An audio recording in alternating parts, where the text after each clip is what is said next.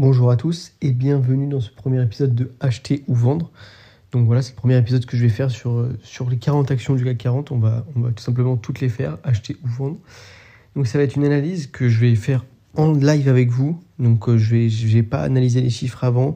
C'est pour vous montrer à quel point ça peut aller vite, mais aussi à quel point ça peut être simple et très euh, visuel pour vous. Donc on va aller sur un site internet. J'ai fait pas de pub pour eux, mais c'est sur Zone Bourse. Donc on va se rendre sur Zone Bourse. Vous pouvez vous y rendre également en même temps. Après, si vous êtes euh, dans le train ou je sais pas dans quelles conditions vous écoutez ce podcast, en tout cas, je vais vous dire euh, toutes les données que moi j'utilise. Et encore une fois, à quel point ça peut aller vite. Donc là, on est simplement sur une analyse euh, arithmétique, financière. On n'est pas sur une analyse des rapports. Les rapports, je les ai lus auparavant, donc je connais la qualité de l'entreprise sans euh, pour autant euh, relire les rapports en même temps que vous. Donc je vais pouvoir faire un, petit résumé de ça. Mais là, on est vraiment, euh, on n'est pas sur l'analyse de rapport, pas sur du littéraire, on est vraiment sur du financier. Mais donc je vous invite, avant d'évaluer l'entreprise, avant d'analyser si elle est, si elle est intéressante pour, pour votre portefeuille, de comprendre son business, de, de lire les rapports, lire comment le management s'exprime, comment le management voit les perspectives, comment il évalue son historique, si le management a changé, s'il euh, y a une réorientation stratégique du portefeuille. Parce que tout ça, on ne le voit pas dans les chiffres. On le voit si ça se passe mal parce que les résultats sont pas bons. On le voit si ça se passe bien. On voit la rentabilité des, capitaux investis, des actifs, etc. Mais on ne sait pas pourquoi, on ne connaît pas leur projet à travers les chiffres. Il faut regarder les rapports. Même si vous regardez juste ce qui est à destination des investisseurs, donc c'est souvent un résumé de 10 pages, il ne faut pas lire le rapport de 500 pages de but en blanc et après vous soyez dégoûté parce que franchement se taper un rapport de 518 pages euh, sur, euh, sur Renault ou sur, sur une autre entreprise, franchement au début ça peut, ça peut faire peur. Il y a des points clés que vous allez au fur et à mesure comprendre, machin, mais, mais c'est très important parce que là je vais vous faire une analyse. Si finalement vous connaissez même pas le business, voilà, c'est un peu, c'est un peu, un peu biaisé, voilà. Donc je tenais à vous faire cette petite alerte pour ce premier épisode. J'éviterai pour les prochains, ça peut être long. Donc là, Air Liquide, vous connaissez déjà mon, positionnement vis-à-vis de cette entreprise qui est, euh, beaucoup, enfin, qui est très très favorable. Pour moi, c'est une entreprise qui est, qui est magnifiquement gérée. Une entreprise qu'on n'entend jamais rien à reprocher à Air Liquide. Enfin, je sais pas, je pense que dans les actus, on n'en parle jamais. Personne n'en parle. Quand vous parlez de bourse, je pense que vous parlez très très peu d'Air Liquide. Mais c'est une entreprise qui est présente depuis euh, des dizaines et des dizaines d'années. Des gens investissent dessus, des investisseurs investissent dessus et ils gagnent de l'argent. Euh, je, connais personne qui perd de l'argent avec Air Liquide. Donc Air Liquide, comment je l'évalue? Est-ce qu'elle est surévaluée? Est-ce qu'aujourd'hui je l'achèterai Voilà, on va, on va voir tout ça aujourd'hui. Air Liquide, d'abord, on va regarder le, ratio que tout le monde connaît, c'est le PER, le Price Earning Ratio. Est-ce qu'aujourd'hui elle coûte cher? Est-ce qu'elle coûte pas cher? Aujourd'hui, on est sur un PER qui est de 25 fois les bénéfices, 24 euh, fois, 25-24 fois. Voilà. Par rapport aux bénéfices estimés en 2023 sur Zone Bourse, on est à 24 fois. Et par rapport euh, aux bénéfices réels, euh, on est à 25 fois. Donc par rapport aux bénéfices moisson, on est à 25 fois. Donc 24-25, voilà. Moi je vais, prendre, je vais prendre 25 pour être un peu plus pessimiste, c'est toujours plus important parce que le 24 fois, c'est par rapport à des estimations de, des analystes. Maintenant, comment vous pouvez vérifier si c'est fiable les estimations des analystes? Vous descendez, eux ils appellent ça le taux de surprise, je ne savais même pas que ça s'appelait comme ça. Et en gros, vous regardez si euh, en général le BNA, donc le bénéfice net par action réel, est plus ou moins égal au BNA estimé. Et si vous arrivez à des estimations qui sont plutôt cohérentes, vous pouvez vous fier aux, estimations des analystes, c'est-à-dire qui sont plutôt calés dessus, euh, qui surveillent l'action de, de, près. Vous pouvez d'ailleurs voir qu'aujourd'hui, euh, Zone Bourse nous conseille d'accumuler cette action, avec 24 analystes qui, qui nous la conseillent, ok. 24-25, si vous avez déjà vu, écoutez mes, mes derniers podcasts, vous vous dites que c'est déjà un peu cher, 24-25. Voilà. C'est vrai que 24-25, on est au-dessus de 20. 20, c'est le PER que, que moi, entre guillemets, je, je vise, et souvent avec une petite marge de sécurité à entre 18 et, entre 18 et 20. Maintenant, il ne faut pas du tout s'arrêter à ça, et peut-être qu'aujourd'hui, je l'achèterai, peut-être cette entreprise. Pourquoi? Parce que tout d'abord, c'est une entreprise qui est très bien gérée, et puis c'est une entreprise qui, quand on descend un petit peu son résultat net, on remarque qu'il augmente on augmente constamment depuis. Euh, donc là, nous, on a depuis 2018, c'est très bien. Il faut regarder 5 ans en arrière, hein, c'est très très intéressant. 2018, on a 2 milliards 113 euh, et on arrive à 2 milliards 759 et une estimation qui est très optimiste à 3 milliards 396. Moi, je vais éviter de me baser sur ça parce qu'on a quand même une belle estimation, une belle hausse là. On, verra ça plus tard, plus tard. On va se baser ça sur 2022 parce qu'on a quand même une progression qui est plus qui est plus légère entre 2021 et 2022, 2005 et 2007, et là on passe directement à 3003, ouais, faut, on va se détendre un petit peu quand même. Donc qu'est-ce qu'on fait de ce résultat net? On va regarder tout de suite la marge nette qui est en dessous, et il faut savoir qu'en France, une marge nette qui est considérée euh, supérieure à 10%, on peut considérer qu'on a euh, un avantage concurrentiel par rapport à notre pricing power. C'est-à-dire qu'on a un pricing power quand, on a une marge supérieure ou égale à 10%. Aujourd'hui, Air Liquide a une marge supérieure ou égale à 10%, 10,1, 10,2, 11,9. 11,0 et 9,22 en 2022. On peut se poser des questions de pourquoi ça a baissé, pourquoi ça a augmenté, etc. Peut-être qu'il y a eu une hausse, euh, une hausse des, des, des, des charges ou alors une, une baisse des, des prix.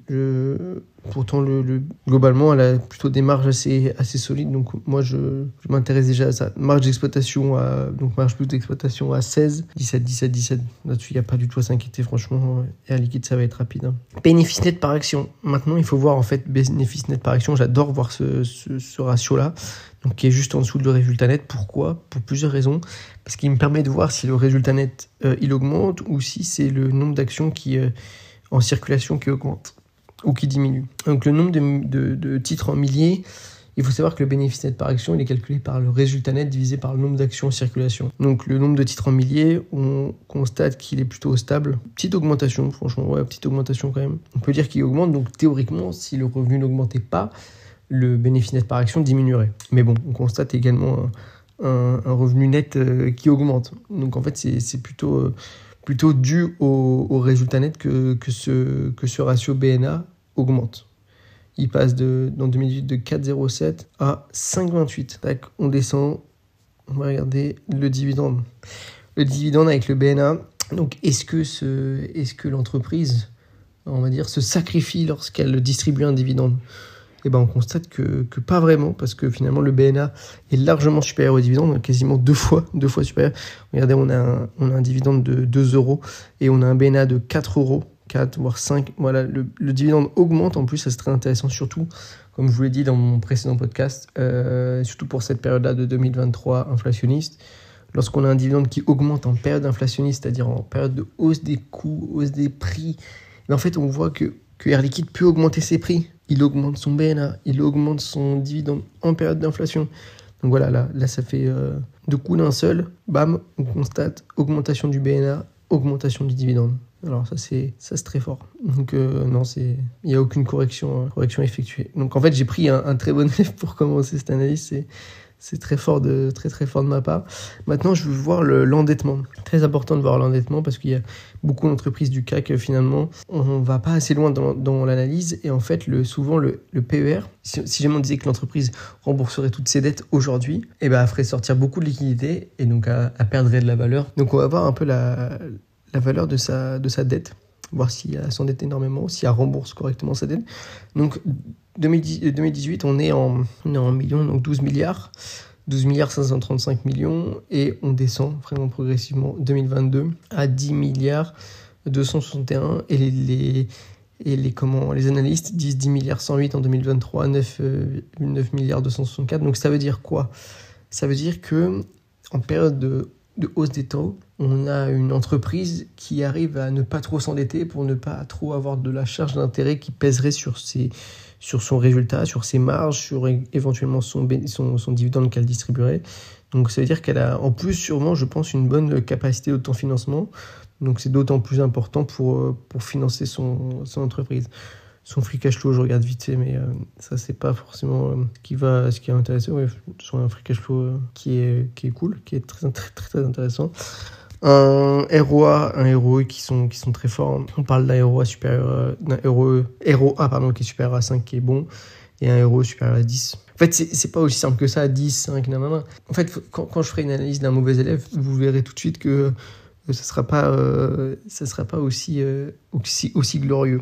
Peut-être voilà peut-être petit point faible sur euh, sur les capex de Air Liquide. Capex qu'est-ce que c'est? C'est les dépenses d'investissement tout simplement. Combien pèsent les, dépenses d'investissement sur le sur le chiffre d'affaires? Donc les CAPEX, on voit qu'ils pèsent 10%, ce qui est quand même assez important. pour moi, pour les CAPEX, on est un peu sur, sur des CAPEX importants. Après, c'est vrai que, que l'investissement dans l'hydrogène demande beaucoup de capital, mais justement, il faut faire d'autant plus attention que, que l'hydrogène, certes, c'est peut-être quelque chose, une technologie d'avenir, mais vu qu'elle concentre beaucoup de capital, peut-être que Air Liquide peut se concentrer, peut ne, justement ne pas se concentrer sur d'autres bah, sources d'activité finalement.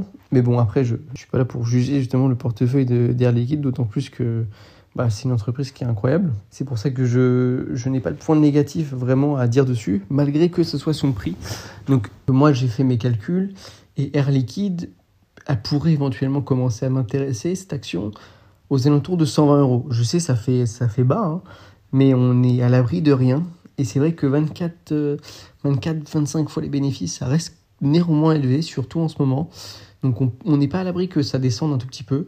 Et donc comme je vous l'ai dit, moi je, je, pourrais commencer à la regarder ou d'autant moins, enfin plutôt accumuler euh, d'autres actions Air Liquide lorsque le cours atteindra, euh, atteindra cet objectif. Encore une fois, éventuellement, lorsque le cours euh, atteindra cette cible, je me repencherai sur, euh, le sujet. Mais, voilà, pour moi, elle est un peu chère. Euh, après, libre à vous de faire votre propre avis. Hein. Vous pouvez ne pas vouloir louper d'opportunités. Mais bon, si, si je devais vous donner un avis qui n'est pas du tout un conseil, encore une fois, et eh ben voilà, vous l'avez. En tout cas, j'espère que ça vous a plu. Je vous ferai un autre épisode si vous le souhaitez d'une autre action. N'hésitez pas à me donner également vos, petites idées, si vous avez des idées d'action que vous voulez que je regarde avec vous. Et puis, euh, et puis n'hésitez pas à mettre les 5 étoiles, à vous abonner encore une fois, à m'envoyer sur Guillaume Alix Plus sur Instagram, Guillaume Alix Plus, vos petits messages. Et puis moi, je vous dis à plus pour le prochain.